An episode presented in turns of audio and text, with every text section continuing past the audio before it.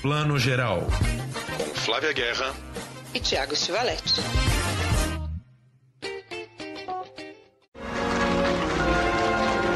É a nossa versão. É não deixar, sejamos nós os ganhadores ou não, que a versão seja deles.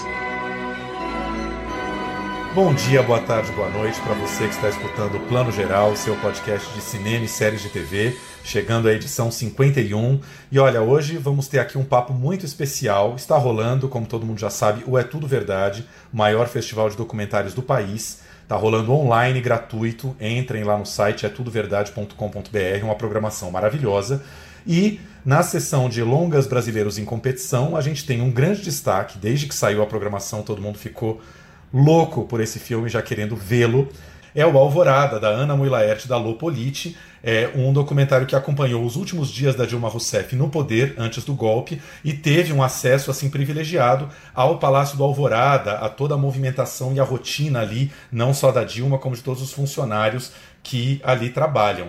Flavinha, bom dia, boa tarde, boa noite. Bom dia, boa tarde, boa noite todo mundo. Que bom estar aqui com vocês. Eu apresento essa dupla, né? Eu sou fã, sou, eu sou suspeita para falar. Lopolite é diretora, cineasta, produtora, roteirista. Assina dois longas-metragens. Um tá aí no forno, já já chega pra gente. O outro é Jonas, com Jesuíta Barbosa, que rodou os festivais, estreou no Brasil. Então, quem nunca viu Jonas, corre para ver. E aí eu vou aqui também, bem rapidamente, apresentar Ana Moerte, diretora de Que Horas Ela Volta, que eu acho que é o filme que todo mundo lembra quando pensa na Ana, mas também dirigiu outros filmes que a gente adora, Durval Discos, É Proibido Fumar, Mãe Só Há Uma, entre tantas outras coisas. E também tem filme aí vindo no forno, a gente vai falar mais disso.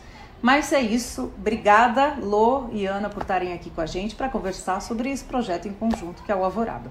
Oi, Flavinha, oi, Thiago, oi, Ana. Boa tarde, todo mundo. Boa tarde, bom dia, boa noite, boa madrugada. É isso, não importa a hora que estejam escutando. Queridas, muito bem-vindas. Obrigada aqui pela presença. Eu queria começar fazendo uma observação. Assim, quando eu vi o documentário, a primeira impressão que me deu é assim: nossa, parece que passaram-se 20 anos desde o golpe da Dilma, né? Parece que a gente está tão longe daquela realidade, nem parece que se passaram menos de cinco anos, se a gente pensar, né? A coisa toda foi ali agosto de 2016, não temos nem cinco anos desse, desse, desse golpe, dessa, dessa, desse movimento todo aí que tirou a Dilma do poder.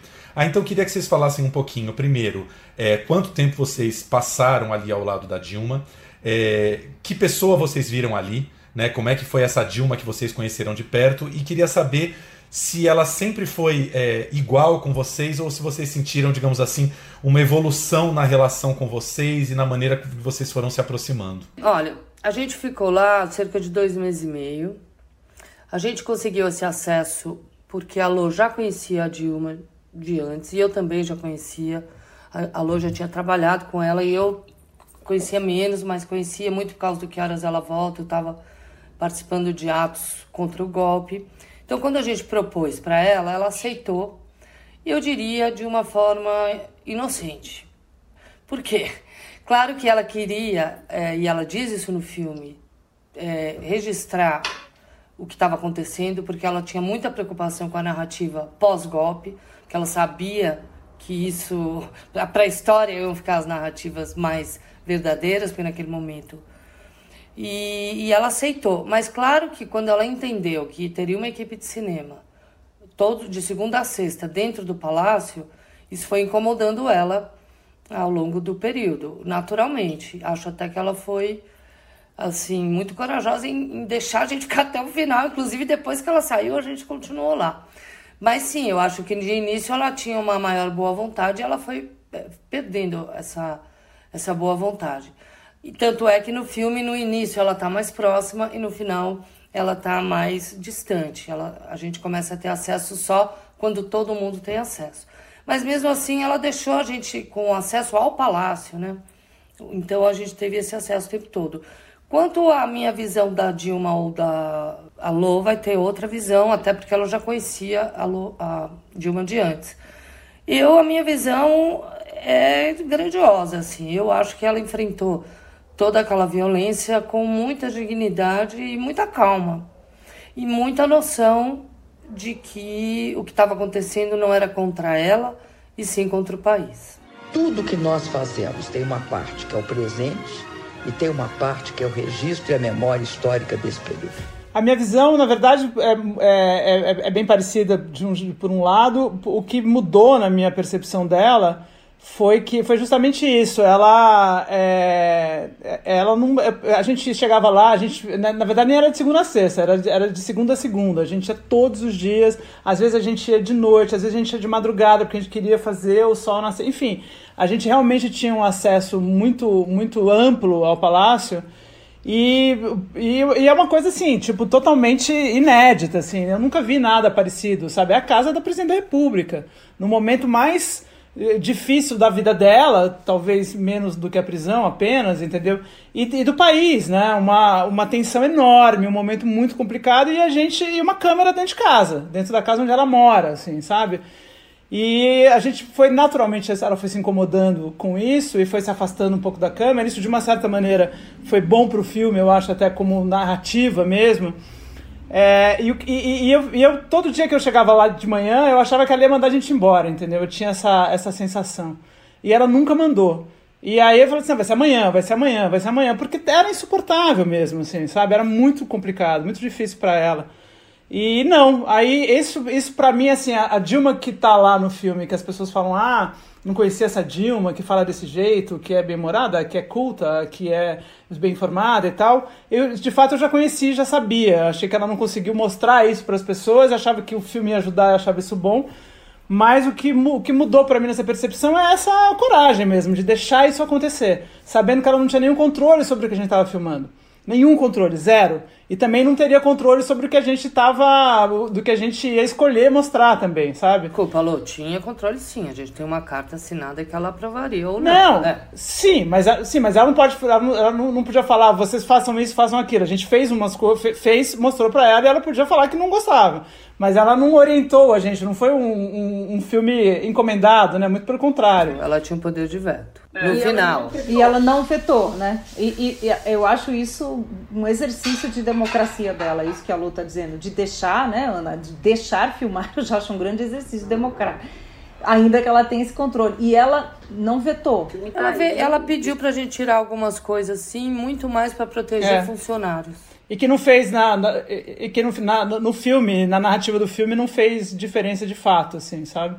Mas ela, mas enfim, de qualquer maneira, a gente tinha sem nenhum controle dela um acesso ali, pessoas que eram externas ao processo. Assim, a gente não, a gente não trabalha com ela, não trabalha para ela, não tem nada. É, a gente estava totalmente independente ali e era eu é, isso, Casa da Presidente da República, nesse momento, é, para mim, assim, foi uma coisa bem surpreendente em relação a ela, sabe? Achei muito corajoso mesmo, assim, sabe? Porque a gente tem que entender que o palácio, ele, te, assim, ele tem para começar três andares. Aparentemente, para quem olha de fora, ele é térreo. Mas não, embaixo daquilo que é térreo existe um, um, um andar subterrâneo e mais o apartamento do presidente em, em cima, na parte de cima. Então são três andares. E a parte terra, que são todos, o exército tá ali, toda a parte de limpeza, de cozinha, e aquela, esse, esse pessoal não muda com a, a, mudança da presidência, é um pessoal do Alvorada. Aí no segundo andar tem a turma que muda com a presidência, então são os nossos assessores, pessoal que trabalhava para Dilma, no dia que ela sai, eles saem. E, claro, e o presidente que troca. Mas, assim, tem uma boa parte dos funcionários ali, como os garçons, por exemplo, que permanecem. Que eles estão lá então a gente tinha acesso a tudo. Eu gosto muito, eu, eu falei isso já, né? Tiago também, já comentamos aqui, que eu acho que esse filme é um documento, né? Além do. Eu brinquei com a Ana, né? Que para mim eu queria ver assim, né? Um documentário dentro do último baile da Ilha Fiscal, sabe? Essa coisa do. né? Essas derrocadas, né? Como é que é? E vocês estão nesse momento histórico, né? Ele é um retrato, um documento visual desse momento histórico ali. E as pessoas me seduzem tanto quanto a figura da Dilma, porque para mim o Alvorada sempre foi um monumento, né? É isso que o Thiago fala, ah, o Alvorada, o Palácio, o outro. Parecem né, monumentos, não tem vida se a gente olha de fora. E essa vida que está sendo ali pulsando, né? Limpando, cortando legume, cozinhando, abrindo a cortina, né? limpando a janela. Isso, isso humaniza tudo, né? Eu vou, eu vou pegar carona na Flávia aqui, Ana, e no que você falou, porque eu acho que você descreveu maravilhosamente uma coisa que é o DNA do próprio filme de vocês, que é essa diferença entre é, os, os, funcionários fixos e os não fixos. É, Para mim é extremamente é, curioso, até um pouco incômodo, as cenas, por exemplo, que vocês mostram é, cozinha do palácio, funcionários da limpeza, e vocês mostram as TVs transmitindo todo o processo de impeachment, e as pessoas estão ali trabalhando normalmente, como elas fazem todo dia, meio como se nada houvesse. E ao mesmo tempo vocês também mostram essa entourage muito próxima da Dilma, extremamente abalada, comovida, emocionada com a deposição. Né? É, é, queria que vocês falassem um pouquinho desse, desse, desse, dessa observação que vocês fizeram, principalmente desses funcionários fixos, que parecem muito é, uma classe popular que é, parece um pouco isso, assim, é, não é que não importa o presidente que esteja ali, mas vão ter vários vendavais no país e a vida deles não sei se vai mudar muito, né? É, eles estão meio alheios, aparentemente, né? Eu acho que isso, como você falou, está no DNA do projeto mesmo. Como é que o golpe chega no, no andar de baixo, no andar térreo e no andar de cima? Chega de formas completamente diferentes, né? E isso está no DNA do brasileiro, né, gente?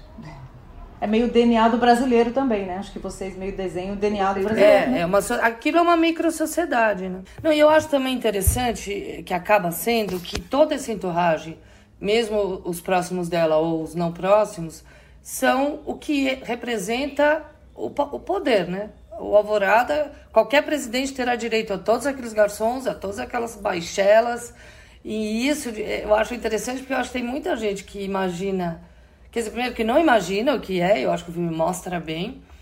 Tem aquele exército, tem aquela guarda andando, como é que eles chamavam? Guarda, dragões da independência, e um monte de, de coisa que parece Londres, mas é, é, é Brasília. Mas ao mesmo tempo acontece indoors, porque ninguém vê isso, só quem está lá dentro vê. Então, assim, essa pompa que tem o cargo, que a Dilma pessoalmente não dava muita bola, até dizia, só que não é lugar para morar e tal. Mas muita gente deve dar bola. Quer dizer, eu quero ser presidente, eu quero ter uma guarda andando à minha volta e me dizendo que eu sou poderoso todo o tempo, né? Ele é muito sobre a estrutura de poder também, né? E tem essa coisa da arquitetura, né, do palácio que, que, que é muito louca, porque é, de fato quando você olha de fora, você vê aquele gramado, parece que você tem acesso direto, né? Você não vê que tem um fosso ali no meio, mas você vê o gramado, o gramado dá no palácio inteiro, praticamente de vidro que você vê, e que não tem ninguém assim, ninguém. É, é, praticamente vazio, assim, sabe? Aí você desce para baixo um formigueiro de gente trabalhando, que é uma loucura, sobe. Tem o apartamento da Dilma, que tem a coisa íntima dela lá. E no final das contas, acho que foi. A gente sempre quis fazer isso, né? A gente falava, falava bastante, né, Ana, de Dalton Web, né? da, das, dos andares, né? Do, do, do, do poder ali e tal. E a gente sempre quis fazer isso, de ir para, de entrar nesse universo dos funcionários e tal. O fato da gente, da Dilma começar a se incomodar com a câmera, naturalmente reforçou isso, sabe? Por isso que eu acho que foi bom, foi importante para a narrativa do filme mesmo, assim, ajudou. Porque a gente foi entrando é, pelos, pelos outros andares, a gente foi, foi, foi penetrando as entranhas do palácio, e isso acabou ajudando bastante o filme, eu acho, assim, sabe? A gente já iria, mas se a gente tivesse acesso total a Dilma, sabe, ficaria uma coisa muito em cima dela, naturalmente, sabe? Porque então no final foi, foi, foi bem bom isso, assim, ajudou bastante a gente. Eles estavam, embora eles, eles continuem lá, a maioria deles, assim, continuem lá, a gente continua lá, a, é, tinha um clima muito pesado, sabe? Tava, tinha uma melancolia muito, muito forte, assim, tinha o clima. Então, mesmo as pessoas que não estavam, que tanto faz se é a Dilma, se é o Bolsonaro, se é o Temer, se é o Fernando Henrique, é, mesmo essas pessoas elas estavam muito abaladas, entendeu? Tava complicado ali para todo mundo, sabe? Mesmo que estivesse a, a, parte do processo, sabe? É, não, é só fazer uma observação aqui, lembrar que é, o filme não falamos ainda, o filme passa, estamos saindo hoje na segunda-feira, né, dia 12, o filme estreia nesta terça-feira, dia 13 de abril, no É Tudo Verdade, às 9 da noite, com outra sessão às 5 horas. É, entrando lá no site, vocês já têm acesso à plataforma Look, onde vai passar o filme.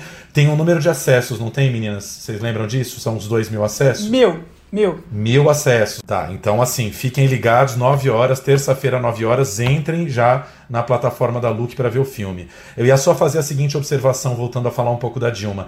É, vocês mostram uma presidente que cita ali, que é uma pessoa que lê, né, que cita Machado de Assis, que cita Guimarães Rosa, Saramago, até John Milton, Paraíso Perdido, ela cita, e vocês mostram essa Milton, imagina. E vocês mostram uma presidente é, é, assim é, que, que, recebe pessoas que hoje não estão mais nem no Alvorada, muito menos no Planalto, né? Que são ali coletivo de mulheres negras, líderes sindicais, né? É, várias classes de base, né? Políticas que fazem a micropolítica desse país que hoje nem, nem sonham em passar perto do palácio, né? Tem que ser muito negacionista para achar que nós estamos melhores hoje com o Bolsonaro. É, queria, enfim, só fazer esse comentário porque é, é algo que, que dói demais vendo o filme de vocês ainda. Dói, é muito melancólico. É, eu, eu, pessoalmente eu tenho um certo delírio, como a gente conhece agora bem de memória o palácio, a gente sabe tudo. Eu muitas vezes me paro pensando que ele, ele numa determinada sala, sabe, comemorando 4 mil mortos diários, porque eu imagino que ele comemore, né? Eu tenho o mesmo tipo de pensamento. Eu fico pensando na decoração, assim, sabe, o que, será que ele mexeu, como é que tá o quarto, como que está a sala, como que está o, a cozinha, sabe? Eu fico, fico pensando em quem ocupa ali, é complicado. É. Ah, a, a, per, a, pergunta que eu ia fazer era sobre por que, que vocês escolheram fazer observacional, né? Não fazer entrevista. Porque a única conversa que tem com a Dilma parece que a câmera tá meio, meio tímida, meio colocada mais ou menos ali, é uma entrevista, mas não é, peraí, deixa ligado, né? E com, não tem mais nenhuma entrevista. Então, né, a gente sabe que formato é muita né, da realidade, né? Do documentário, a realidade dá o formato também.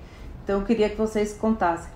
Olha, a gente, a gente fez entrevista com todo mundo que está ali, mas na hora da, da, montagem a gente entendeu que era mais poderoso é, fa fazer um filme experiencial, de, de, de entrar naquele espaço, do que explicações, até porque as explicações já estão dadas em outros filmes, né?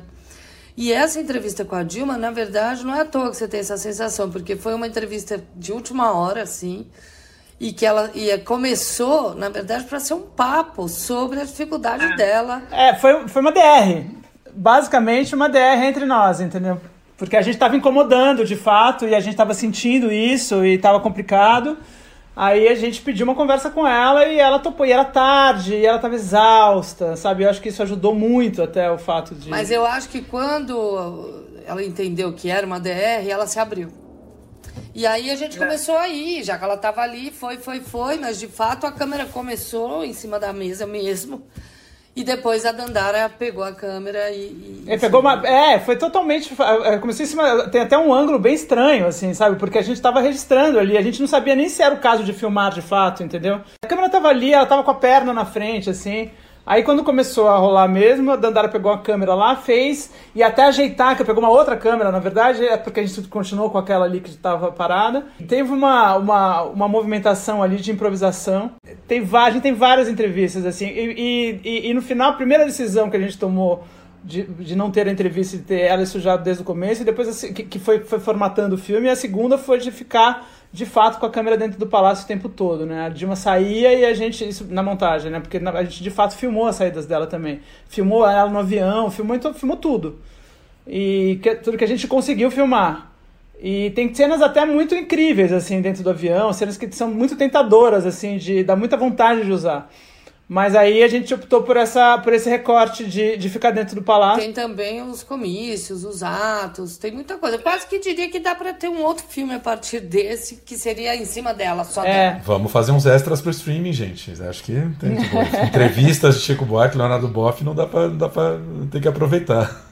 Tem um monte, tem um monte, um monte, um monte mesmo, assim. Dava realmente para fazer. Dava pra fazer, pra fazer qualquer recorte, na verdade. Dava pra ter as entrevistas, dava pra ser só a Dilma, dava pra ser só os funcionários, dava pra ser um monte de coisa, assim, sabe? Aí quando a gente optou pela, por, por ficar só dentro do palácio, acho que aí também aí o filme ganhou o, o formato de, que ele tem de fato hoje. E acho que também ganhou uma outra dimensão, até, até de uma certa maneira comparando aos outros filmes que tem sobre o assunto, sabe? Porque a gente tem lá o filme da o filme da Petra que conta o, o, o processo inteiro, assim, do começo ao fim, que é super didático, que assim, acho que se tiver, se a gente tiver que contar para alguém daqui a 50 anos o que aconteceu no Brasil nesse momento, se você vir os três filmes, assim, sabe? Um que mostra o plano geral do negócio, outro que mostra o processo jurídico e outro que mostra o interior do Palácio com a Dilma, é muito complementar tudo, assim, sabe? Eu e a democracia brasileira temos quase a mesma idade. Eu achava que nos nossos trinta e poucos anos estaríamos pisando em terra firme. Petra, the first time voting in a historical election. Eu tinha 19 anos quando Lula foi eleito. E me lembro da euforia. É, na verdade, a gente desde sempre foi com essa ideia de ficar só dentro do palácio. Foi o que a gente apresentou para Dilma no primeiro dia. Aí a é. gente acabou, claro, com a tentação, filmando muito mais. Mas depois, na hora de montar, voltamos de volta. Não, eu queria comentar que a gente sabe que, que tá vendo filme de, de, de grandes diretoras pelo último plano de vocês. Não vou dar spoiler nenhum, mas que foi um último plano que que me derrubou emocionalmente. Assim, eu terminei o filme aos prantos, porque é algo muito, muito forte, muito. É, é isso, assim, a dor de um, um, Brasil que a gente perdeu e está tentando recuperar. Né, e é simbólico, né, Tiago? É muito simbólico, né? Oi? É muito simbólico esse último Sim. plano, é de um simbolismo. Sim, é uma sequência dos últimos, né? Tem, eu, esse último plano é maravilhoso, mas tem uma sequência de montagem ali, deles ali, que, que, que, que realmente é um eu me emociono toda vez que eu vejo também. Assim. É, não, eu acho que tem, tem, por exemplo, os caras passando DD, DDT, né? DDT, exatamente. Mas DDT, eu acho que aí exatamente. vale falar também que o filme inteiro é com Vila Lobos. Tirando uma música que é o Tico Tico no Fubá, todas as outras são Vila Lobos. E eu acho que o Vila Lobos, junto com o Niemeyer, essa duplinha aí, né, é. direção de arte e trilha sonora também são o que o Brasil tem de melhor né, na sua história. De melhor. Então, acho que também junta essa potência de uma história até de um homem também de esquerda, né? Os Sim. dois, né?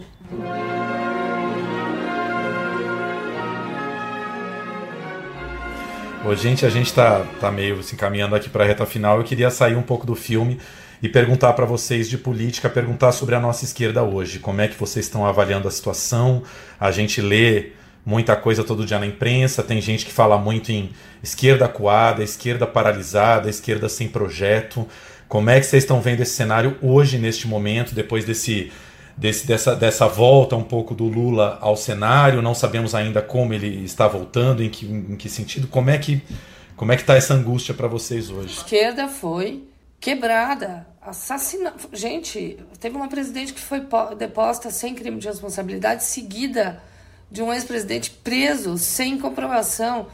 E, e em seguida foi tomado o poder, embora eh, democraticamente, a gente tem que entender exatamente o que é esse democraticamente, mas foi eleito por voto uma pessoa que está com um projeto de destruição, né? Então, além do mais, no meio de uma pandemia, não se pode ter movimentos de rua.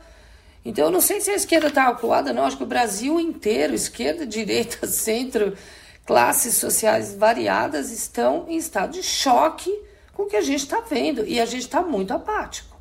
Não acho que é a esquerda. Para começar, principalmente o Congresso, apático. Imprensa, sim. pequenos setores que sim, mas nada forte. E nós, é, tanto esquerda quanto população em geral, não podemos nem sair de casa. A gente está numa situação dramática.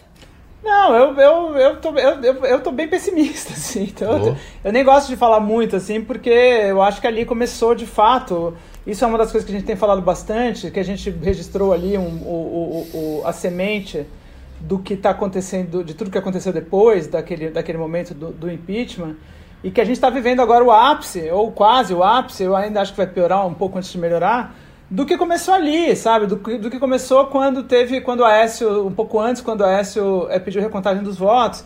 Aí você fala assim, ah, ele foi eleito democraticamente, as coisas que estão sendo feitas foram democráticas. De fato, sim, mas é uma democracia já meio relativizada, né? Uma democracia já já já já corroída, né? Já já já em processo de erosão é, é rápido, uma velocidade estonteante, assim, sabe? Então, assim, eu não sei, eu, tô, eu, eu, eu tenho é, a esquerda, assim, sabe? Eu acho que é tudo, é, é, muito genérico, assim, sabe? Eu acho que tem grupos que são mais organizados, menos organizados. É, eu mesma tenho, eu tenho, tenho muitas dúvidas, assim, para qual que é o melhor caminho para o país no campo progressista, sabe? Acho que tem algumas possibilidades e tal. Mas eu acho que é isso, a gente, a gente tá com a mão amarrada, além de estar tá perdido, entendeu? É, tá, tá complicado, assim, porque tem, tem outras mil prioridades agora. Tem 4 mil pessoas morrendo por dia, entendeu? Complicado. Mas eu quero falar, quando eu falei democraticamente, eu não acho que é, o, o que aconteceu foi democracia. É, não, mas é que é essa democracia que está aí agora. Você tem razão, é isso, exatamente. Essa democracia que. Entre aspas. Entre aspas. É porque a, gente, é a democracia que a gente está tendo que lidar com isso, que chama. É pior, é pior que seja democrático, entendeu? Que, que esteja dentro que, te, que, que, esteja dentro de um conceito amplo de democracia, sabe? É pior. Porque se não, não, se, se, não, se não fosse, se a gente soubesse que não é, a gente teria contra o que lutar, sabe? É que nem o Bolsonaro, assim. Não, mas eu, eu hoje em dia já nós acho... temos contra o que lutar e nós estamos apáticos. É um fato. A gente está apático, mas a gente está um pouco com a mão amarrada também, né? Não, nós estamos com a mão amarrada, mas fato, os né? americanos, né? quando mataram George Floyd. Verdade. É, entende? É uma Sim. cultura. Nós temos uma cultura mais. É, é. Menos, rea, menos reativa. Neste momento está sendo algo que está todo mundo deprimido pelas coisas que a gente tem que ver todo dia de um psicopata na presidência e do fato de que nós, eu não estou fazendo nada e ninguém está fazendo nada, a não ser ir no Twitter falar para Bolsonaro, gente. É. Mas Ana, você acha que a gente está muito longe disso, mas enfim, quando essa pandemia baixar você acha que pode haver uma, uma, uma, movimentação de rua, manifestações de rua? Porque até isso hoje está nebuloso, né? Se existe essa vontade de ir para a rua contra ele ou, ou se não, né? Até isso tá, tá estranho. Isso eu acho que teria. A questão é que tá todo mundo com medo. Agora, de repente surge essa nova carta Lula. É uma grande esperança. Eu acho que aquele dia foi uma luz no fim do túnel que daqui a dois anos. Agora, quantos mortos vai daqui até uma eleição? Nossa vai mais claro. talvez um milhão de mortos. Então, para mim, não dá. O Lula está muito lá na frente. Eu sou favorável ao impeachment. Agora, o clube do Bolinha, que é o Congresso, não tá. Agora, eu me pergunto por que não tá? É dinheiro? É leite moça? Eu não sei, não sei, porque eu acho que a gente está com uma corrosão não só política, não só sanitária, mas principalmente moral, gente. Daqui a pouco um metro tem 80 centímetros. Acho que eu, pessoalmente, eu acho que esse é o ponto principal. Se é um país feito na hipocrisia, e isso a gente vê no Congresso, na política, nas relações de trabalho, nas relações pessoais, o brasileiro não tem problema com dar uma mentira. O tal jeitinho brasileiro muitas vezes é mentir. Sim. Ou exigir dinheiro. Rio de Janeiro, por exemplo, é um lugar onde se você não paga mais para um técnico Sim. da Vivo, se você não der uma gorjeta eh, compulsória, o cara diz que não dá, que está faltando um fio entende? O é. Brasil é esse país e eu acho que agora a gente está tendo que olhar isso no espelho, sabe? Não é só lá um maluco lá em cima, porque se fosse só um maluco lá em cima, ele já tinha saído. A questão é nós, cada um de nós fala o que, que eu posso fazer como pessoa para transformar esse país num país claro. mais justo, gente. Pelo amor de Deus. Por gerações e gerações, esse filme vai ser visto. Ele é um filme que faz parte da história do Brasil, registra. Agora, dois anos a mais de, de, de mandato desse, dessa pessoa pode ser um milhão de mortos e pode ser eu, gente. Pode ser amanhã vocês, puxa, que pena, a Ana morreu, a Flávia morreu, a Lô morreu. Gente, é um fato. A gente não sabe nem se vai estar vivo. É a nossa versão. É não deixar, sejamos nós os ganhadores ou não, que a versão seja deles. Gente, para encerrar, é, em nome das pessoas que eu sei que vão ficar de fora dessas sessões, porque eu acho que a procura vai ser muito maior do que o acesso do É Tudo Verdade, eu queria perguntar se você se já tem um caminho mais ou menos traçado, as salas de cinema estão nessa situação, se existe a intenção de lançá-lo em sala ou se vocês já estão vendo um caminho de streaming depois do festival. Acho que as duas coisas. É, a gente, por, por, enquanto, a gente é obrigado pela lei da, da, do fundo setorial da Ancine, a gente tem que a gente tem que lançar em sala de cinema. Pode ser que isso mude rapidamente e possa ir direto para o streaming, mas hoje não pode. Então, na verdade, a gente tá, vai estar tá tentando entender o que aconteceu. A ideia é lançar, a ideia seria lançar logo em seguida do É Tudo Verdade. Sim. Então, provavelmente a gente vai lançar assim que, que, que, assim que der, ou que se resolva, ou lançar no cinema se o cinema abrir e depois ir para o streaming, ou se o cinema não abrir, a gente vai direto pro streaming se a Ancine deixar. Mas é isso, a gente está com o trailer pronto, cartaz pronto, o plano de marketing pronto, mas está aguardando esses acontecimentos. E a gente está, sobretudo, com o momento certo para lançar. A gente tem muito essa sensação de que a hora é essa Sim. mesmo, sabe? Então, quanto antes, quanto antes chegar nas, chegar a todo mundo, melhor. Pra gente seria melhor. Eu tô, eu tô é, o filme tá concorrido. que o acesso só de mil, é. mil pessoas para duas sessões. É, eu achei tá que era concorrido. por sessão. Isso é, o lado bom. é muito pouco mesmo. No final é, é uma sala de cinema cheia, né? Uma sala de cinema grande é, cheia. Aca acabei de confirmar. Aca acabei é de confirmar mesmo, com a nossa amiga Mafê, é, que é a nossa amiga, que é uma das assessoras de imprensa da Tudo Verdade. Ela falou total de mil. É, então acho que é isso mesmo que há. Só não sei se vai ser esse esquema 500-500 ou se, enfim, o acesso pode lotar. Deve, deve ter uma cota pequena que fica para as 15 horas, mas às 21 é o, é o grosso da audiência aí, né? na terça-feira. Meninas. E no dia seguinte, e na, no, no, dia da reprise, depois da reprise às 17 horas, tem lá um debate, com, enfim. Quem, é. Isso, 15 horas a sessão, né? Acho que imagino que o debate, o debate logo depois. Obrigada, queridas, de nós dois e de todos. Obrigada pelo filme, obrigada pelo trabalho, pelo papo. E esse é o tipo de filme que a gente diz que tem cauda longa, longuíssima, acho que eterna.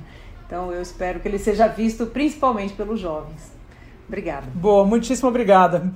Obrigada mesmo, foi ótimo. Obrigado a vocês, obrigado a todo mundo obrigado, pelo interesse, pelo filme. E obrigado pela e obrigado pela resistência de vocês, que eu sei que vocês são muito resistentes enquanto operárias do cinema nesse país, de buscar sempre um projeto é, relevante de coisas que precisam ser discutidas, seja na ficção, seja no, no documentário. Valeu, gente. Muito obrigado. Um beijo. Até, até a próxima. Obrigada, queridos. Tchau, tchau. Foi ótima. Obrigada, Aninha. Obrigado, gente. Obrigada, gente. Até já. Tchau.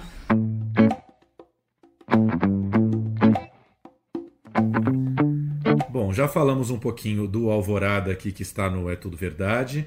É, tem mais festivais rolando, né? O, o mês de abril está intenso, sempre é um mês intenso. E nesta quarta-feira agora começa o festival Sesc Melhores Filmes, um festival tradicionalíssimo de São Paulo, está indo para sua 47ª edição. É um dos festivais mais antigos do país, que todo ano faz um pouco esse recorte de pegar essa safra dos melhores filmes, tanto brasileiros quanto estrangeiros, do ano anterior e desde o ano passado está com essa novidade edição online, ou seja, os filmes exibidos no streaming na plataforma do Sesc de graça. É uma oportunidade de ver filmes que não estão na Netflix, não estão na Amazon, não estão em outras plataformas, às vezes estão só no pay-per-view e agora neste momento acabam caindo ou durante algumas semanas, ou às vezes só por alguns poucos dias, de graça na plataforma do Sesc, não é isso, Flá? É isso aí. Eu, né, sempre digo que eu sou suspeita para falar, porque amo o Melhores. Eu espero de verdade Melhores todo ano para poder, né, preencher as lacunas do quebra-cabeça de festivais de 2000 e, por exemplo, esse 2020, festivais, estreias 2019. A gente completa muita coisa nessa maratona do Cine Sesc. E sendo online, como foi o ano passado também, tem esse, eu acho essa grande vantagem, né, Tiago, da gente poder levar para o Brasil inteiro. Com certeza. Vão ser mais ou menos uns 30 filmes, além dos filmes do ano. Tem sempre algumas exibições especiais, então, por exemplo, a gente vai ter alguns clássicos premiados em edições lá atrás, mais antigas. Meu Tio da América, que é um clássico francês do Alain René, com o Gerard Depardieu, um filme maravilhoso. Tem Segredos e Mentiras do Mike Lee, tem A Vida dos Outros, filme alemão que levou o Oscar. Temos uma homenagem especial a Marcélia Cartacho, essa atriz paraibana queridíssima que fez um dos melhores filmes do ano passado, Pacarrete. Ela está em dois clássicos, A Hora da Estrela, de 85, e A História da Eternidade, do Camilo Cavalcante, de 2014 e ainda uma faixa especial Abril Indígena, com dois filmes que eu considero fundamentais para quem quer ent entender a situação do índio no Brasil: Os Serras da Desordem, do Andrea Tonati, e O Martírio, do Van Sancarelli, que é um filme mais recente, que pouca gente viu e que merece muito ser visto. Com certeza. Só por esses a programação já vale imensamente, né, gente? Eu acho que é o CineSesc sempre faz esse equilíbrio muito bom, tem feito durante toda a pandemia também online, que é entre clássicos e lançamentos, né, Tiago? E lançamentos também nada óbvios que a gente não veria nesse circuito comercial em geral. Então vamos ficar de olho porque tem muita coisa boa vindo por aí. Vamos ficar de olho. A plataforma do Sesc Digital, é, na verdade se você busca no Google ali é, Cinema em Casa com Sesc, você já encontra essa página específica que é a plataforma do Cine Sesc para os filmes. Vamos ouvir um pouquinho a Simone Yunis, que é gerente adjunta do Cine Sesc, falando um pouco da história do festival e da programação desse ano. Olá, aqui é Simone Yunis, é gerente adjunta do Cine Sesc e queria dar um oi para Flávia, para o Thiago e um oi para todos e todas. Esse ano estamos na 47ª edição do Festival Sesc Melhores Filmes.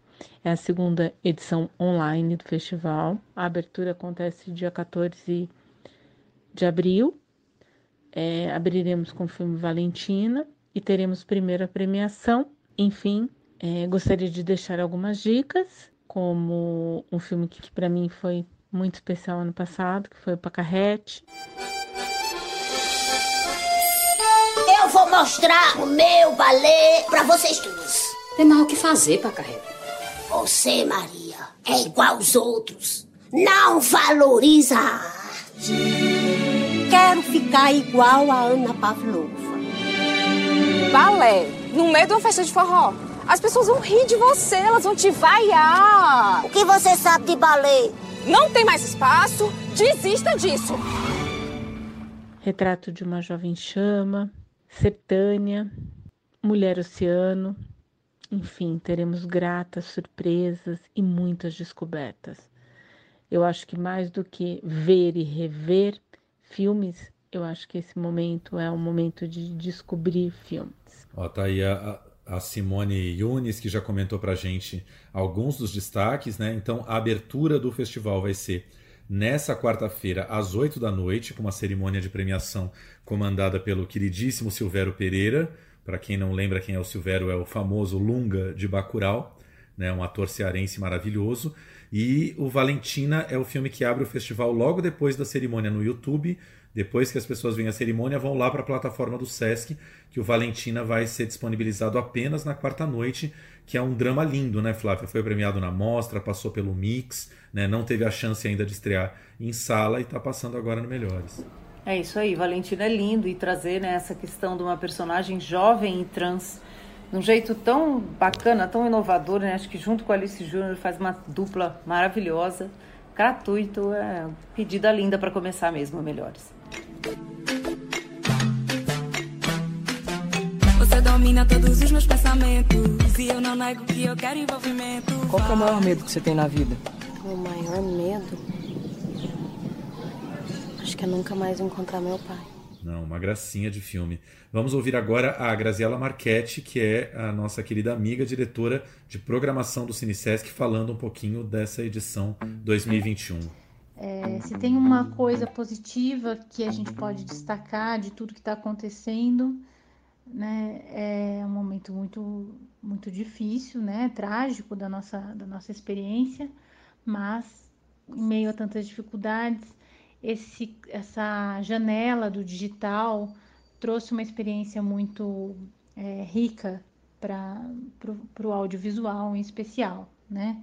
É, a gente conseguiu inaugurar uma plataforma de streaming totalmente gratuita, com acesso para todo o território brasileiro. Então, a nossa janela, nossa, nossa sala de exibição tão querida, que era para quem podia visitar presencialmente, agora a gente pode exibir os filmes para o Brasil inteiro. Isso é realmente muito uma satisfação muito grande. Né? A gente tem uma homenagem a Marcela Cartacho, é, com exibição de é, A Hora da Estrela e também a exibição de A História da Eternidade, que são dois filmes muito é, significativos da carreira da, da Marcélia.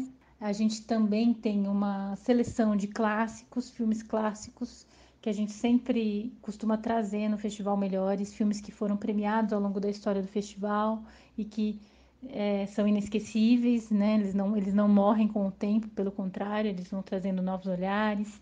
Então, é, a gente também vai poder exibir filmes clássicos na programação e um destaque também para o cinema com tema é, dos povos indígenas. Né? A gente é, abril é um mês em que o SESC faz uma série de programações é, chamada Abril Indígena, trazendo à tona as discussões de territorialidade, as discussões de luta é, pela existência dos povos indígenas. Então, a gente vai sim receber também dois grandes filmes que foram premiados na história do festival e que vão ter destaque, que são Serras da Desordem e Martírio. A gente vai ter também uma, uma mesa dedicada a cinema de realizadores negros e negras. Uh, muitos desses filmes e séries não entraram no cinema, não entraram no circuito comercial, mas eles tiveram muito sucesso no streaming.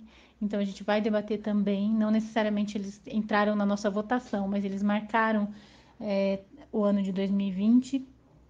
A gente tem também conversa, uma conversa sobre fotografia, sobre direção de fotografia e o curso de podcast, que é o curso que vocês vão dar e que a gente está doido para acompanhar, porque acho que vai ser muito legal poder é, pensar num curso que, que reúne a história, né, é, a recente história aí do que é um podcast, como falar sobre cinema, de que maneira abordar e quem sabe poder ensaiar um pouquinho É isso aí, gente. Vocês viram como a gente é suspeito? A gente até curso no Melhores vai dar, mas a gente sempre amou Melhores, desde que a gente se conhece por gente. Porque tem um histórico aí de democracia muito bacana e de cinema. E o curso, gente, é para quem ama aquilo que a gente faz. Quem gosta de fazer podcast, está afim de aprender. O que a gente vem aprendendo também, né, Tiago? Porque a gente está aprendendo muita coisa também. Mas a gente vai dividir tudo isso, todas as pesquisas que a gente já fez e muito mais nesse curso. Depois a gente divulga no nosso Instagram, lá o Plano Geral Podcast, a, a data de inscrição e onde se inscrever. Exatamente. Acho que deve ser agora, essa semana, em algum momento, vão abrir as inscrições.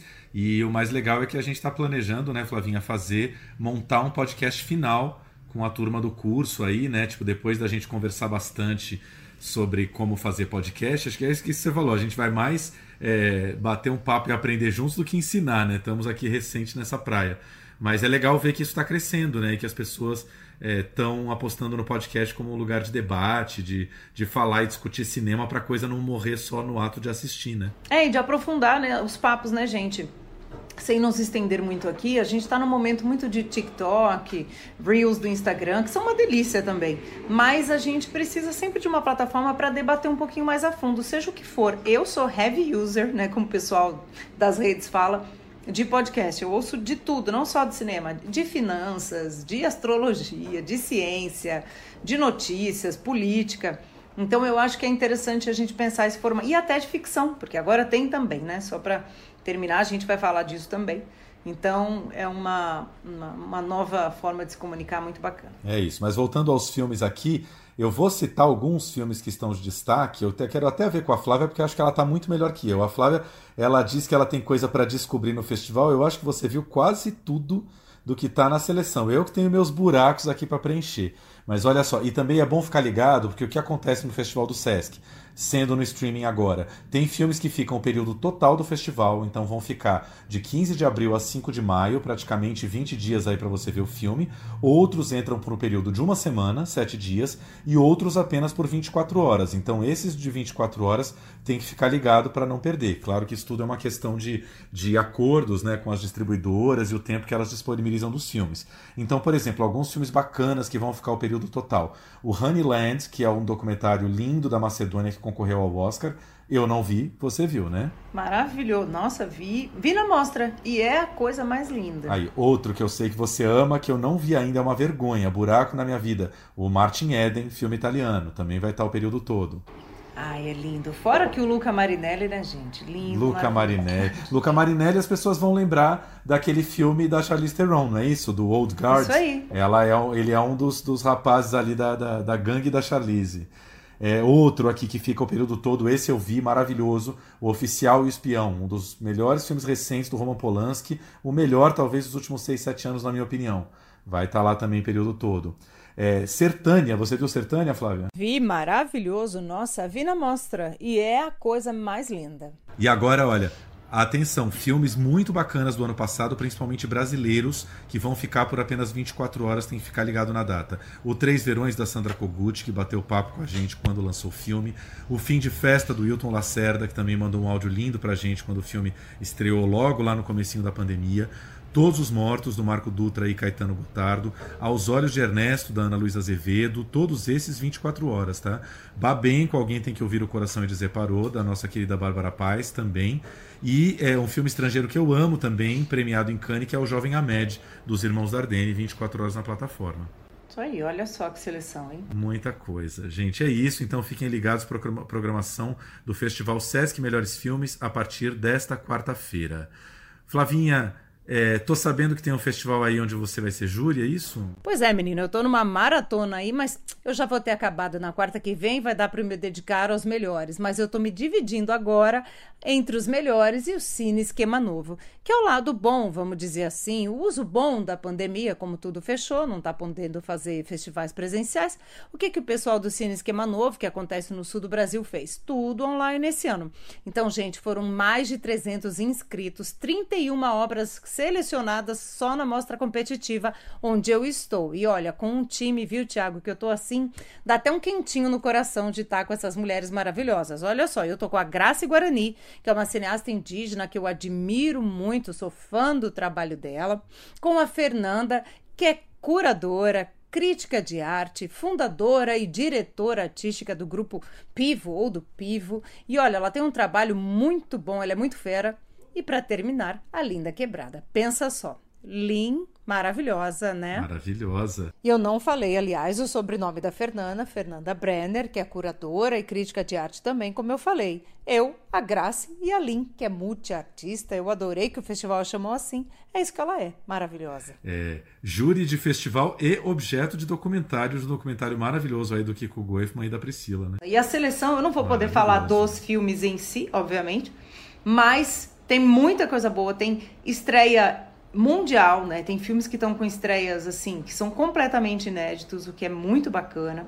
Tem uma mostra especial pro Velkit Bungé, que é maravilhoso, né? De Guiné-Bissau. Ele já fez produções com o Brasil. Ele tá no Berlim Alexanderplatz, que é aquele, né, sei lá, um épico contemporâneo, e ele tá com uma mostra de vários filmes dele, inclusive o Mudança, que foi agora exibido no Fórum Expanded, vem quentinho lá do Fórum de Berlim pra cá. Eu acho, eu adoro o Velket. Tiago, eu sei que é fã também. A gente tem de Berlim do ano passado Vilma, do Gustavo Vinagre, e O Vento Seco, do Daniel Nolasco. A gente tem o E Agora o Quê, que é do Jean-Claude Bernadet, do Rubens Rivold. E eu tô falando só dos filmes, né, que a gente que a gente conhece mais de circuitos. Mas tem o Periférico, que eu sei que muita gente já viu e amou. Eu amei também. Tá? Já posso dizer, porque eu já tinha dito antes que eu tinha amado esse filme. Sim, Periférico. Periférico é um curta que foi o curta vencedor da competitiva brasileira do Festival de Curtas que no Fórum ano passado. Né? É isso aí. Por isso que eu já tinha dito naquela época que eu tinha amado o filme. Então, isso é público e notório. Entre tantos outros. Então, assistam. É, olha, eu acho que faz essa maratona. Vai ser difícil porque vai ter que se dividir. Eu sei. Mas, ó, cine esquemanovo.org, tudo gratuito, tem outras mostras também. É uma delícia ver como é que os festivais brasileiros estão fazendo bom uso das plataformas online, né, Tiago? Maravilhoso. É, é, aquilo que eu tenho falado toda semana, né? Não estamos precisando de Netflix, pelo menos agora no mês de abril. Quem sabe maio tem sempre umas ondas baixas de festivais, a gente volta a ver um filminho mais, mais pipoca assim no Netflix, mas por enquanto a safra está muito forte, surpreendentemente forte para um ano, né, de, um ano de pandemia rolando, principalmente a produção brasileira ainda fervendo, quentíssima, né? E o É Tudo, Ver... é isso aí. E o é Tudo Verdade, como a gente já comentou, fica até o dia 18, que seria aí, né, até o final desta semana. Estamos vendo, acompanhando, né, Flavinha, agora, neste momento em que estamos gravando, na sexta-feira à noite, já vimos os primeiros filmes da competição nacional e alguns da competição estrangeira. Eu queria dizer que eu adorei o documentário do, do Teatro Oficina, chama Máquina do Desejo, os 60 anos do Teatro Oficina. Pense uma companhia de teatro, um grupo de teatro que existe 60 anos num país como o Brasil. Não é para qualquer um, né? E, e, assim, eu fiquei, eu fiquei deslumbrado porque eu achei, fui, comecei a ver, achando que podia ser uma coisa, né? Ah, aquele documentário meio protocolar, com entrevistinhas ali com o Zé Celso. Cara, é um manancial de arquivos raros maravilhosos, cenas da montagem original de O Rei da Vela, nos anos 60, Renato Borg novinho com o Zé Wilker, Italanandi, Antônio Pedro, cara, atores que também foram assim fundamentais na nossa televisão, começando lá atrás. O filme é uma riqueza absurda de arquivo. E aí, uma, uma cena que eu até comentei com a Flávia no WhatsApp outro dia, que eu fiquei assim, que eu chorava de rir, é um momento ali nos anos 80 em que o Zé Celso tá, tá começando a ensaiar as bacantes ali, ou começo dos anos 90, não sei. E aí ele tem uma audiência com o Paulo Maluf para discutir a velha questão ali do espaço do Teatro Oficina, que fica no terreno do Grupo Silvio Santos. E aí ele chega lá na, na, na, sei lá, no palácio ali do, do governo para discutir com o Maluf e ele resolve ensaiar as bacantes com o Maluf. E aí é o que maravilha tá na comitiva. E aí começa o Paulo Maluf a, a passar o texto das bacantes com a El que Maravilha. Gente, é um negócio assim que precisa ser visto. Você só está vivo, você está criando, você está inventando. Você não está inventando, você está morto. Maravilhoso. Máquina do Desejo já teve estreia no fim de semana. A gente fica esperando que ele volte né, na premiação, na repescagem, mas já já ele estreia aí, gente. Vamos ficar de olho. Pois é, porque o, porque o festival tem isso, né? As cabines, em geral, são dos filmes mais próximos que estão para lançar. Então, a gente não está conseguindo ver nada de longo prazo, né? Nada que vai estar tá em cartaz no final da semana, a gente ainda conseguiu ver. O Alvorada, por exemplo, que a gente já falou muito aqui, Thiago já deu o serviço. vai dar tempo da gente assistir, né? Porque a gente vai vendo aí quando é que eles vão entrando, terça e quarta, lembrem, não esqueçam. Tem Zimba, do Joel Pizzini, na quarta, que é também um super filme sobre né, uma figura muito importante da, das artes brasileiras. E o Pizzini sempre traz propostas novas da abordagem. Pizzini, eu sempre vejo tudo que o Pizzini faz porque ele aborda muito bem os seus temas. Tem Os Arrependidos, na quinta-feira, do Ricardo Calil e do Armando Antenori, né, sobre perseguidos e torturados jovens que sobreviveram à ditadura militar e contam essa história para os dois. Eu não vi ainda o filme, mas já estou super curiosa, vou assistir. E a gente tem o Edna, do Eric Rocha, que fala de uma questão muito importante no Brasil, que é a questão da terra, né? Da demarcação da terra, do direito à terra. Então, assim, falando aqui dos brasileiros, tem muitos outros. Tem dois filmes internacionais que eu recomendo demais. Um é o Mil Cortes, sobre a questão de como as fake news, né, o, o poder sem limites, a defesa da, da, da guerra ao tráfico, né, as drogas, em vez de prestar atenção nos temas que de fato também são muito importantes da nação, toma conta das Filipinas, mas na verdade poderia ser aplicado em muitos países do mundo, inclusive no Brasil. E a liberdade da imprensa é um filmaço.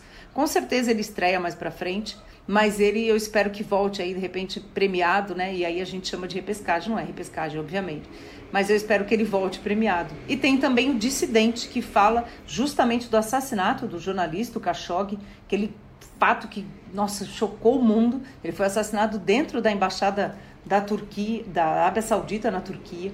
É uma coisa absurda. E o filme refaz tudo isso, assim. Fala também, toca a gente particularmente, porque fala também de liberdade, de liberdade de imprensa. Então deixo essa dica desses dois internacionais. The government treated me as if I shot the king. We knew that they would try to sweep the whole thing under the rug. Is it true that Turkish intelligence obtained audio recordings to show these murders? I know why Jamal was killed. It's because of me. É isso, gente. Ó, falamos bastante de festival. Flavinha, sobrou um tempinho assim, não muito longo para a gente dar duas dicas fora de festival aqui? Sobrou, né? Vamos falar de Meu Pai, esse filme maravilhoso, essa coisa linda. Vamos. Essa, gente, sabe aquele momento que você paga, paga todos os, os paus, assim, baba, nossa, se deslumbra? Sou eu pro Anthony Hopkins nesse filme. Eu assisti esse filme duas vezes e meia, eu digo, porque eu vi depois na cabine e na cabine eu voltei, porque a cabine online a gente pode assistir alguns trechos de novo. Tem algumas cenas do Anthony Hopkins que são de uma maestria, assim. Acho que se o Oscar esse ano não for para o Chadwick Boseman, que eu espero que vá, né, porque é póstumo e ele mais do que merece, ele tinha que ir para Anthony Hopkins, porque sei lá, acho que é um prêmio de uma vida. Maravilhoso um ator na idade dele, com um papel maravilhoso. Assim, não tem mais o que falar desse filme, Tiago. Tem a sinopse, vou falar a sinopse um pouquinho aqui.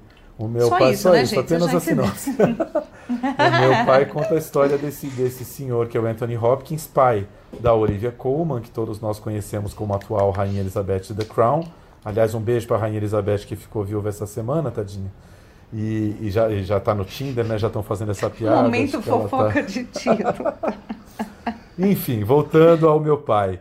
É, esse, o, o, personagem do Anthony Hopkins é esse pai já, né, com mais de 80 anos, que começa a manifestar alguns sinais de demência, enfim, ele já começa a confundir as memórias e as pessoas da vida dele. É a adaptação de uma peça, né, que, que fez muito sucesso nos palcos, mas é uma, uma adaptação absolutamente cinematográfica em que você tem um filme totalmente na primeira pessoa, ou seja, nós estamos dentro da cabeça do Anthony Hopkins, tendo essas confusões de memória e essas, né, esses brancos de, de, de, informação, enfim, essa confusão de pessoas na vida dele, estamos vendo isso junto com ele. Então o que, que acontece? Às vezes troca a atriz que faz a filha, você fala, ué, por que, que trocou? Porque talvez ele esteja confundindo. Mas aí será que a, a filha verdadeira é a primeira que apareceu, é a Olivia Colman, ou será que é essa nova que está aparecendo agora? A gente se perde num labirinto mental dentro da cabeça do Anthony Hopkins.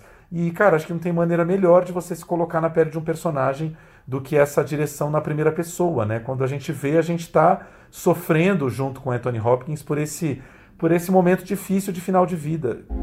Saw it in his eyes, didn't know who I was. It was like I was a stranger to him. Just did something to me. I don't know what she's cooking up against me, but she's cooking something up. What are you talking about, Dad? I'm not leaving my flat! I am not leaving my flat! This really is my flat. Eu acho que muito se deve, assim, a uma combinação maravilhosa de tudo, né? O roteiro, né, do Florian Zeller, que é autor da peça e sobre transpor isso, soube transpor isso para o cinema, o que não é fácil, porque é dele a obra, né? É difícil desapegar. A direção e muito da montagem, porque a montagem cria na gente também essa confusão, né, Tiago? O Anthony Hopkins, em alguns momentos, está naquela confusão mental, e aí ele abre uma porta, a porta não é o que a gente foi acostumado a ver em toda a sequência do filme até aquele momento, ela vira uma outra coisa. Ele volta e a porta, sabe? São coisas pequeniníssimas que dá uma direção e direção de arte tão boas que você não fica é, entediado nesse tipo de filme, né? Que eu gosto muito desse termo, Wicklow, que é de um lugar fechado. Não me, não me deu a sensação de teatro filmado. E a trilha sonora, que eu acho maravilhosa também. E, e, o elenco, né? Ah, alguém comentou isso muito assim. Ah, acho que foi o João do CineSesc. Ele falou: Ah, é filme de apartamento, que em geral eu não gosto tanto, mas, cara, que filme, assim, você não nem, nem lembra que você está apenas dentro de um apartamento. Claro que é um senhor apartamento, né? É, com espaço tal, mas assim, a maneira como a câmera passeia por esses cômodos do apartamento, junto com Anthony Hopkins, e essa confusão das pessoas que vão entrando na sala ou na cozinha é cinema, quer dizer, é isso, né? Grande, é, a gente tem às vezes esse hábito de confundir, pensar que grande cinema tem que ser esse cinema das paisagens, com horizonte, né? Com muitas cenas externas. Não, você pode fazer um filme incrível, com um trabalho de câmera maravilhoso, apenas dentro de um apartamento. Exatamente. E um ator, assim, eu acho que o Florian fez melhor que pôde na escolha do elenco. Olivia Colman e o, o, Anthony Hopkins, que dupla. O elenco de apoio também, né? Os, os coadjuvantes são muito bons também. Mas essa dupla, assim, eu sou apaixonada por esse filme, vocês já sabem, já vim falando dele várias vezes. E que bom que ele está chegando ao circuito. No pay-per-view, né, Thiago? Pois é, o circuito aí, o nosso agora é sempre o circuito do streaming, né? O filme está sendo lançado pela California Filmes no pay-per-view, então Apple TV, Now, Vivo Play, aquilo que a gente sempre repete aqui. E eles estão no esquema que é o seguinte: quando o filme lança agora, eles estão disponibilizando apenas para compra, que a compra é você ficar com o filme para todo sempre ali no seu sistema do streaming, né?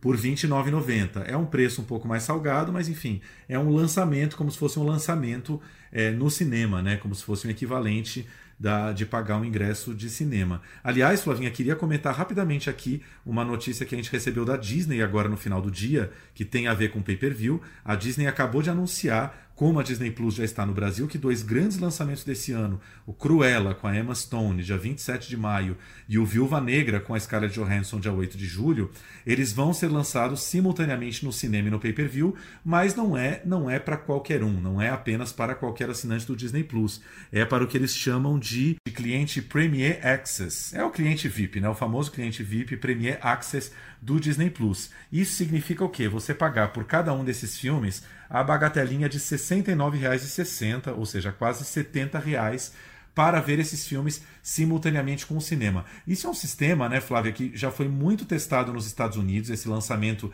é, que eles chamam de day and date, né, simultâneo do streaming com o cinema, mas para você ter o privilégio de, de ver esse filme em casa junto com o cinema, você vai pagar um valor mais alto. Eu acho que é um valor que acaba compensando para as famílias, né? Então você tem lá pai, mãe e três filhos para ver o Viúva Negra em casa, você pensa, por 70 reais é menos do que você gastaria indo ao cinema. É um sistema interessante, mas enfim, não é para qualquer um ali pagar seus 70 reais para ver a Viúva Negra. Né? É isso aí. Mas é, eu acho que pega os fãs, né, malucos aí da, de como Sim. nós aqui somos os fãs malucos do Hawaii que investimos, é os fãs da Disney, a galera que tem família em casa, que também curte, né? Esse, é, e, e, se a gente comparar, né, com, com a programação e o acesso ao cinema, realmente é um preço está dentro aí. Apesar de que o país está nessa crise toda, a gente também não pode é, tirar as coisas de perspectiva, mas eu entendo, acho que é um pacote interessante para a família, né, Tiago? Para é, nós também, obviamente. São notícias que, que vão chegando e que vão dando medida do que, que já está sendo e vai ser essa nova realidade é, dentro da pandemia e pós-pandemia, né? Dentro da pandemia, acho que esse lançamento faz todo sentido porque é o que você falou, tem os malucos pelo filme, os malucos pelo universo Marvel, pela Viúva Negra, mas que não estão se sentindo à vontade ainda para voltar para a sala de cinema, por uma questão sanitária, né? A questão é que é, esse sistema com certeza vai, vai acabar se fixando depois da pandemia, né? Do tipo, o streaming veio para ficar, então se você prefere gastar seus 70 reais em casa para ver com a família em casa e fazer a sua pipoca no, no, no fogão, vai ser uma, uma segunda alternativa, né? Se isso vai ajudar a enfraquecer mais ou menos o cinema, acho que ainda vamos verificar daqui para frente, né? Pipoca com fogão eu continuo gostando depois da pandemia, sempre preferi. Vou fazer a minha, vou levar na sacola térmica, já falei, vou fazer essa chiqueza. É pipoca com pipoca com Premier Access, com, com novela, com Big Brother, com o que você Entendeu? quiser, né? Pipoca com qualquer coisa eu curto. Antes, depois da pandemia, eu curti a pipoca de fogão aí, Thiago. Gourmet. Exatamente. E gourmet. E só para terminar aqui, vamos comentar rapidinho, Flavinha, um filme que está todo mundo vendo na Amazon. Virou uma grande diversão da Amazon aí nessas últimas semanas, já que a gente está chorando com essa pandemia que só piora no Brasil. A Amazon veio e lançou cinco vezes comédia, um projeto da Monique Gardenberg, que não é exatamente um filme, acho que a gente pode chamar de, de série, né? uma sériezinha em cinco episódios, cinco episódios de comédia, todos relacionados à pandemia e essa nova realidade pandêmica, ou seja, rindo da pandemia, né? O que, que você achou desse projeto? Ah, eu me diverti. Eu acho que como, como série, né? Ou então filme de episódio, é sempre regular, né? Tem uma que eu gosto mais, tem outra que você gosta mais, né? Cada um bate de um jeito. Mas eu adorei porque justamente é despretensiosa. Faz um exercício bom de dar risada disso tudo que a gente tem que dar, porque senão a gente não, não aguenta, né? E a gente viu vários projetos, o próprio É Tudo Verdade tem filmes incríveis que já estão falando da pandemia, em Berlim já teve, né? Outros festivais estão trazendo isso. Só que é legal ter isso. Na própria Netflix, né? Teve o Em Casa, não foi? Não é o nome dessa série foi o Em Casa? Isso, isso, isso. Então, assim, é legal trazer coisa com humor, fazer sketch, e a gente sabe fazer isso muito bem. Eu curti, acho que me diverti, achei. E tem várias situações ali que a gente se vê, né, gente? Como não? Vem comigo, Vidigal, tamo junto nesse isolamento social. Robson, eu tenho que ir pro hospital, cara. Segura o swing que eu também tô trabalhando. Tu tá trabalhando nada, tu tá fazendo esses vídeos aí. Sai daí que eu quero cagar, porra! Desiste, Rob, que tu só tem 21 seguidores. Como é que tá a parte sexual do relacionamento de vocês? Lembra que a gente combinou? Me deixa dormir, porra! É, é como você falou, é irregular. Eu acho que todo mundo está meio concordando que o segundo episódio do Rafael Portugal, ali com a Samantha Schmutz, é o melhor, direção do Rafael Primor. É um roteiro incrível, porque além de zoar com a pandemia, né, vamos rir um pouco dessa pandemia, ele acaba muito sutilmente falando sobre as desigualdades sociais no Brasil. Né? Um playboy Faria Limer ali, que está confinado no seu apart hotel sozinho, né, investindo na bolsa e falando com seus amiguinhos corretores no Zoom, e ele tem uma relação bem brasileira com o porteiro do prédio dele, que é o Rafael Portugal, aquela relação de elite, digamos assim, folgada, né, do tipo, ô fulano, passa lá na farmácia rapidinho, vai comprar um remédio que eu tô estourando de dor de cabeça, mas seu fulano, eu não posso sair aqui da portaria, tá no meu horário. Pô, quebra esse galho para mim. E o porteiro vai e acaba fazendo, e a amizade deles acaba virando um grande toma lá da cá, em que esse executivo Faria Limer também é, vai, ter, vai, vai, vai ajudar muito, até financeiramente, o porteiro do Rafael Portugal, né? Quer dizer, acho uma relação Brasil assim que está lindamente retratada. Não, Justiça social, Robin Hood total. Robin Hood absoluto. Total. Eu gosto muito do da Marta No Will também, né? Principalmente porque ela tá mesmo grávida quando ela filmou, ela teve gêmeos maravilhosa. E, e todo o drama das pessoas também que estão no, no, conforto, podem trabalhar de casa, mas aí perde o trabalho de casa, faz o quê? Inventa o quê no meio de uma pandemia? Sai procurando trabalho onde? Está todo mundo em casa, encolhendo o país com a economia aí no negativo. Então, assim, é, é uma coisa a classe média sofre, mas a classe média sofre também mesmo, né? Ela está grávida Sim. lá. Não, e a solução, e a solução que ela vai encontrar, sem dar muito spoiler, qual é a única coisa que nunca vai deixar de render dinheiro no Brasil e no mundo, gente? Sexo. Então, sexo vende e a Não, vende mais na pandemia, né? Vende mais na pandemia. Então, a Marta Novil vai encontrar uma solução, digamos assim, sexual para conseguir continuar pagando as contas, né? Pagando aluguel e as contas de luz e de, de gás e tudo, né? E também queria citar um pouquinho aqui o terceiro episódio do menino, você lembra o do Yuri, o Yuri é agora. maravilhoso, que é É, o, Yuri, Marçal, não é isso? Eu adoro ele, Yuri sigo nas Marçal, redes, curto pra Que caramba. também é um episódio que fala muito de, de, de, de desigualdade social no Brasil, porque ele vive um personagem que é morador do Vidigal, mora ali numa realidade que a gente tem certeza que muita gente vive no Brasil, que é aquela família no- morando num, num lugar pequeno, apertado, 5, 6, 7 pessoas numa pandemia, né? Tipo, você mal conseguindo fazer um grande isolamento social.